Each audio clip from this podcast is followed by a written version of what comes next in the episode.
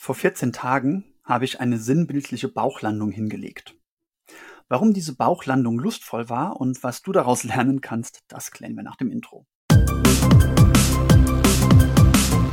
Und damit willkommen zu Produktiv hoch 3. Mein Name ist Sascha Feth und ich möchte diese Folge starten mit einer kleinen Erzählung, was in den letzten vier Wochen bei mir passiert ist. Da ist nämlich einiges passiert. Ich habe ein riesengroßes Projekt gestartet, habe da diese lustvolle Bauchlandung hingelegt.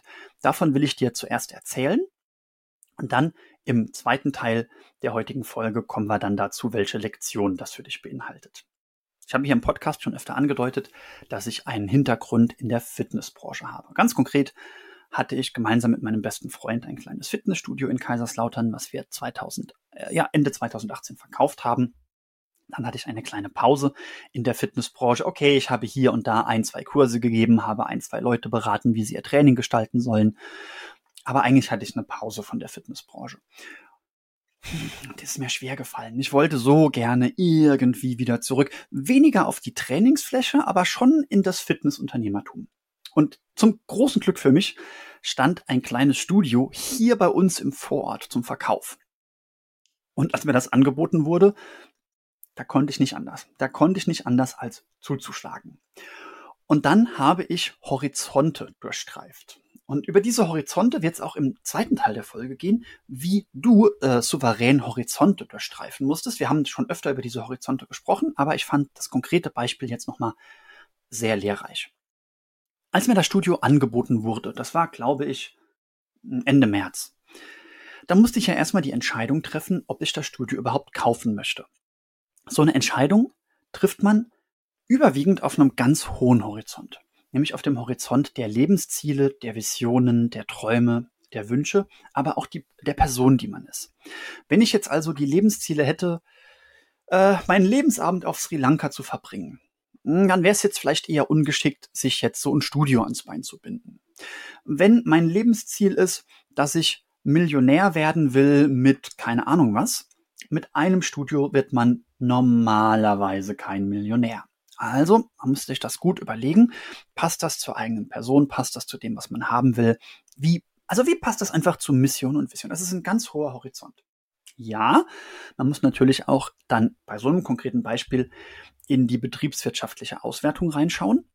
Und wenn man das gemacht hat, dann mh, hm, ist man schon ziemlich nah an der Bodenebene. Also was hat das Studio für Versicherungen, wie viel Personalkosten hat es und so weiter und so weiter und so weiter. Das ist also schon sehr, sehr, sehr, sehr tief.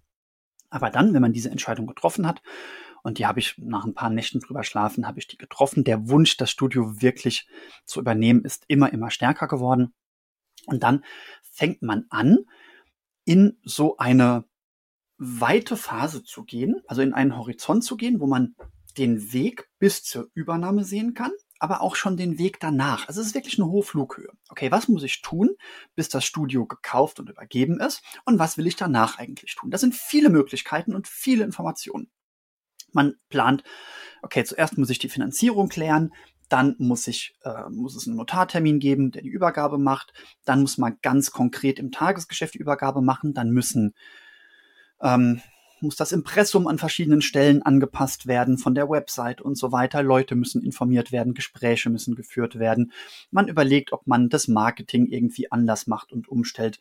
Man entwickelt also ziemlich viele Ideen und man entwickelt eben diesen groben Plan. Das ist alles auf einem sehr abstrakten Denkniveau, wo man im Prinzip Ideen sammelt und Pläne schmiedet und da gibt's ganz eigene Techniken, wie man das effizient macht. Ich habe jetzt ganz konkret die Para-Methode benutzt. Über Para habe ich jetzt im Podcast noch nicht so viel gesprochen. Das werden wir mal irgendwann nachholen. Äh, übrigens, Einschub. Ende 2022 war mein Plan, dass ich dieses Jahr mehr über digitalen Minimalismus sprechen werde. Das habe ich jetzt noch nicht wirklich getan. Das hole ich auch noch nach. Also bleib im Podcast dran. Abonniere, wenn du noch nicht abonniert hast. Wenn du Para, aber auch digitalen Minimalismus im Jahresverlauf nicht verpassen willst. So, hm, zurück zum Thema. Wo war ich? Okay, also ich habe diese ganzen Ideen und Pläne geschmiedet und war damit immer noch auf einem relativ abstrakten Horizont unterwegs. Und auch der Mittwoch, der 26. April, wo der Notartermin war, also fünf Tage vor dem Stichtag, zu dem die Inhaberschaft dann gewechselt hat, war, ähm, war ich in diesem hohen Flug unterwegs. Denn so ein Termin beim Notar ist abstrakt. Ja, du sitzt in einem schönen Büro und dann wird eine Unterschrift gesetzt, nachdem der lange einen Text mit vielen spitz formulierten Sätzen äh, vorgelesen hat und dann plötzlich gehört dir das Ding. Und am nächsten Tag war es jetzt nicht so, dass die Pläne sich jetzt konkretisiert haben und ich jetzt tiefer eingestiegen bin in die Planung der konkreten Projekte, sondern am nächsten Tag war es, bam, diese Bauchlandung. Da wurde mir nämlich das E-Mail-Postfach freigeschaltet. Und das E-Mail-Postfach ist das Gegenteil von der Weiterführung, der Weiterplanung, der Verfeinerung von Plänen, sondern das E-Mail-Postfach ist die, ich sage das jetzt wertungsfrei, die Bodentätigkeit der Arbeiten, die man tun muss. Hier sind die Fragen und die Prozesse, die dazugehören, die sind so banal und konkret. Das ist Tagesgeschäft, das ist Tagesrauschen. Und jetzt habe ich gemerkt oder nochmal am eigenen Leib erfahren, welche große Herausforderung die meisten Leute da draußen haben. Die kleinere von beiden Herausforderungen hat jetzt mit Para zu tun, nämlich dass Ideen und Informationen und Pläne nicht ordentlich und nicht strukturiert abgelegt werden. Das klingt pedantisch, aber man gewinnt ganz viel, wenn man das macht. Was dich vielleicht überzeugt ist, wie oft musstest du dich, äh, denn schon irgendwelche Nummern nachschlagen? Wie oft hat dich irgendjemand gefragt, sagen Sie mal, wie ist denn Ihre Steuernummer?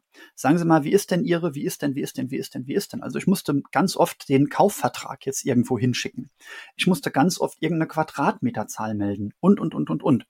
Und diese Dinge griffbereit zu haben, ist ein Teil von effektiver Selbstorganisation. Aber das ist para, dazu später mehr. Nein, was ich gemerkt habe, ist Folgendes. Auf diesem hohen Horizont hätte man ewig lange feststecken können. Man kann ewig planen und wird mit dem Planen nicht fertig. Das ist dieses berühmte äh, Paralyse, also Lähmung durch Analyse. Das heißt, dieser hohe Horizont, da musst du dich aufhalten, aber bitte nicht zu lange, denn auf diesem hohen Horizont wird nichts umgesetzt. Da werden Luftschlösser geplant, aber die müssen irgendwann auch gebaut werden. Gleichzeitig hast du den Bodensatz. Dieser niedrigste Horizont des Tagesrauschens, der muss auch gemacht werden. Und es ist so leicht, sich da drin reinsaugen zu lassen, sich von dem vereinnahmen zu lassen. Du könntest stundenlang E-Mails beantworten und E-Mails schreiben und sonstige Dinge machen und dich in diesem Tagesgeschäft eben aufgehen, aufreiben lassen, ohne was zu tun. Ganz einfaches Beispiel von, was mich vorher aufgerieben hat. Rund um so einen Podcast oder kleinen YouTube-Kanal oh, ich könnte noch so viel mehr Promotion machen. Ich könnte noch so viel mehr Snippets machen. Ich könnte so viel mehr Content für Instagram und TikTok produzieren. Ich könnte Blogposts schreiben. Das alles könnte ich machen. Das alles würde auch irgendetwas bringen, aber das große Rad wird damit nicht gedreht aber man kommt sich produktiv vor. Es siehe auch die letzte Folge. Äh, in der letzten Folge, ich weiß gar nicht mehr, wie ich sie genannt habe, irgendwie, ich habe eine Idee, aber ich mach's nicht, oder ich könnte was verbessern, aber ich tu's nicht. Da ist das schon angeklungen, dass du dich bitte nicht in produktiv wirkende Tätigkeiten flüchten sollst, wo man formal irgendwelche Haken in der To-Do-Liste setzen kannst, aber das große Rad wird nicht gedreht. Das heißt, meine Herausforderung war es jetzt also, von diesem Donnerstag, den ich komplett von den äh, E-Mails hätte diktieren lassen können, da wieder rechtzeitig den Kopf rauszustrecken und zu sagen, Moment, was war denn der Plan für die nächsten Wochen? Was bedeutet das jetzt für dich konkret? Du hast die erste Hälfte des Tages normalerweise für Arbeiten reserviert. Meistens, oder ein guter Tipp ist es, früh morgens mit den schweren Dingen anzufangen, Stichwort Eat That Frog, und sich dann erst am Nachmittag den banaleren Themen zu widmen. Aber du musst dich auch jeden Tag den banalen Themen widmen. Und jetzt könntest du irgendwann dann so ab 14, 15 Uhr, wenn die wichtigen Aufgaben, also ich muss auf Holz klopfen, erledigt sind, wenn die ersten E-Mails beantwortet sind, dann könntest du dich bereits ab 14, 15 Uhr noch viel tiefer da reinsaugen lassen. Du könntest jetzt noch ganz viele Dinge erledigen, die irgendwann mal gemacht werden können, die aus der Wahrnehmung von irgendeiner Person auch besonders wichtig sind, die aber tatsächlich nicht das große Rad sind. Und dann musst du rechtzeitig, und dafür eignet sich der Nachmittag eigentlich sehr gut aus meiner Perspektive, musst du den Kopf aus dem Tagesgeschäft hochstrecken und die nächsten Wochen oder Monate nach vorne schauen. Man muss nicht jeden Tag ein Jahr in die Zukunft schauen. Die meisten Job Descriptions die wir und ihr so habt, die erfordern das gar nicht. Die meisten von euch müssen aber immer mal wieder Wochen oder Monate nach vorne schauen. Monate nach vorne schauen reicht einmal die Woche. Wochen nach vorne schauen solltest du aber täglich machen. Denn jeden Tag, ist ein ganz wichtiges Ritual bei mir, beende ich den Tag und stelle sicher, dass ich am nächsten Tag weiß, was zu tun ist.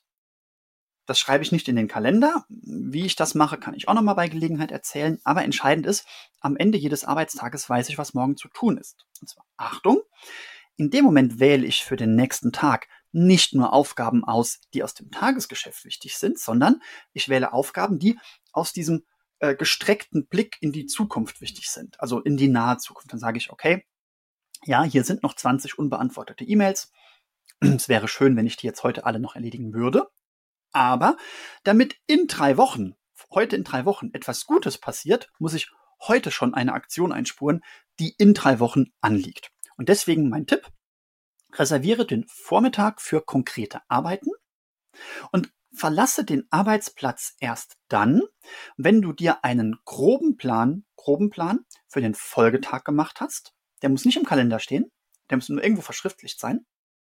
Und dieser grobe Plan auch schon abdeckt, dass du heute in drei Wochen nicht über dein heutiges Ich enttäuscht bist, dass du nicht sagst, warum habe ich mich die letzten drei Wochen immer nur ins Tagesgeschäft reinziehen lassen. Und wenn du das tust, dann denk bitte daran, du bist nur noch eine Next Action vom Erfolg entfernt. Manchmal ist diese Next Action aber nicht mit dem Blick auf das Tagesgeschäft assoziiert, sondern manchmal muss diese Next Action mit dem Blick auf die nächsten Wochen assoziiert sein. Bis bald.